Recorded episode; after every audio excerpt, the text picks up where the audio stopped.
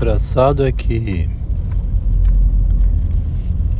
a reflexão filosófica, né, que é um pensamento sobre o real, é uma reflexão sobre a realidade, né? Um dado empírico que é o espanto, né? O real é o espanto, fonte da literatura do extraordinário, né? Do, os contos extraordinários de Edgar Allan Poe. Essa reflexão que mexeu muito comigo, que sempre mexeu comigo, né? Sempre fui uma pessoa angustiada desde jovem. Não é à toa que era admirador de músicas como Roda Viva e outras que já passaram por aqui. Mas o incômodo com a realidade ele existe lá fora, né? A gente vai lutando com esse incômodo tendo um parceiro, no caso, um amor, né? Melhor ainda, né? com o código virado para o leitor. Obrigada. Volte sempre. Esse incômodo com a realidade, a gente tem uma parceria para compartilhar. Quando você tem um grande amor, né? Que com esse amor você visita o mundo, né? Passeia, tem família, um entrega-se ao outro, um encobre o outro, apoia. E assim você passa uma vida, né? A teoria feminista vem introduzir uma novidade nesse tipo de relação, que é uma relação difícil também. A relação de amor sempre foi uma relação difícil, né? Não é novidade isso. Mas a teoria feminista, devido à forma, né, a beleza estética da mulher, ao imaginário, ao politicamente correto, a um desejo de belo, com relação ao mundo, traz para dentro do relacionamento uma contaminação, então, né, contaminação imaginária.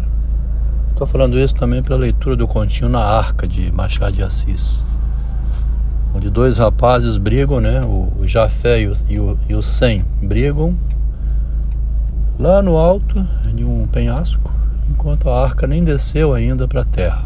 Briga em função de uma terra que terão no futuro. Então a briga pelo imaginário, né?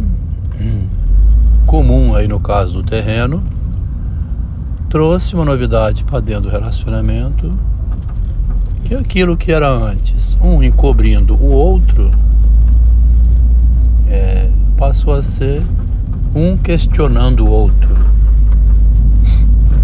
Tá? Do lado da mulher e do lado do homem, a questão começou a surgir. Sobre os bens, a liberdade, o patrimônio o direito de viajar e de estar tá bem separado ou estar tá junto, essas coisas, né? Que começam a incomodar um casal. Bom, o que me fez começar esse pequeno áudio agora foi a ideia é a seguinte: é, do lado da minha mulher, ela queria a confiabilidade. O homem necessariamente é confiável, né? E a mulher pode não ser. Ela mesma se colocou dessa maneira. Interessante, né? Eu posso faltar com a confiança. Eu sou mulher. Mulher não sabe o que quer. Mulher tem o direito de faltar com confiança, mas o homem não.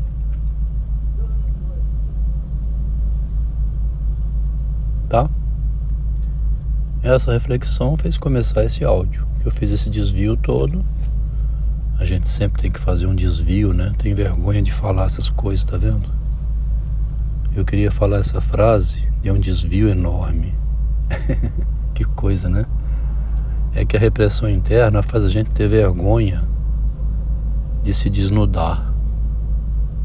Ficar pelado assim. Você vê uma pessoa tirar roupa no meio da rua, ficar peladinha, mostrar bucetinha, o piruzinho assim, pé. Vou ficar nua. Vamos ver, né?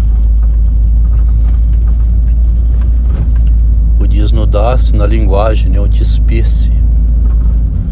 Ela usou essa frase uma vez quando estava em Tóquio. Lembro de uma vez que eu me despi.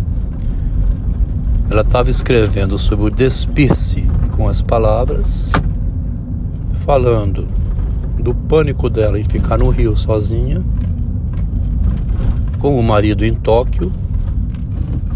Estou me despindo. Aí ela diz, como aquela bola metafísica lá do Aristóteles, né? Ela diz: Igual um dia que eu me despi, eu tirei minha blusinha, fiquei nua, que eu tinha um peitinho torto. Eu queria ver se você ia sair correndo. Em 81, ela tirou a blusinha e mostrou o peitinho torto. Aí teve a primeira relação sexual em junho. No momento que eu era casado, hein? Ela quis tirar o marido de um casamento para ficar com ele. Ficou nua. Depois disse que era para mostrar o peitinho torto. Em 88, sete anos depois, ela está se desnudando em palavras, dizendo assim: Estou me despindo, fazendo uma striptease. Escreve desse jeito, gozado, né? Estou fazendo uma striptease. E essa striptease que ela faz, o marido diz na cara dela assim: se você mesma lesse o que você escreve, você se daria um valor zero. Dá um pontapé na bunda dela, né? E ela confirma.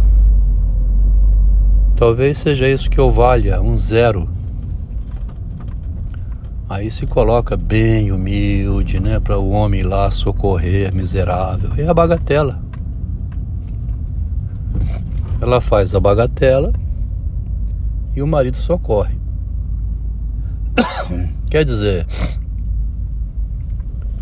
olha que interessante esse áudio.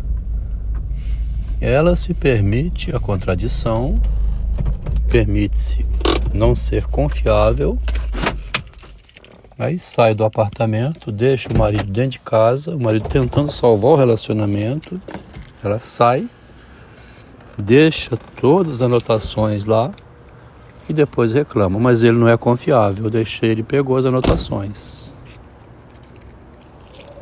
Quer dizer, é uma piada, né?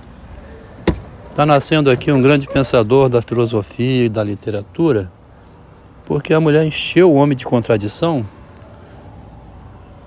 né? Deixou a cabeça dele toda desparafusada. Desse jeito aí que você está escutando, né? Nesse áudio. Um mandou um áudio aqui dizendo: Adelmo, como é que você aguenta tanta falsidade? Eu tive no meu analista, paguei 200 reais a semana aí para ir lá ter uma conversa com ele para ver se ele conseguia mexer alguma coisa. Falei, converse com a analista dela, vê se ela acorda dessa loucura que ela entrou. Aí ele falou assim, eu não vou mexer nisso não. Sei que se vira com ela. Não sei como você aguenta, Adelmo. Meu analista durante 15 anos falou isso comigo. Não sei como você aguenta. Estive na analista dela perguntando: Você não quer conversar com ela não sobre essa loucura que ela fez? Adelmo, você nem podia ter vindo aqui interferir no tratamento.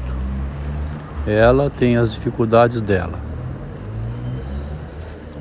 Um rapaz mandou um áudio: Adelmo, não sei como você aguenta tanta falsidade.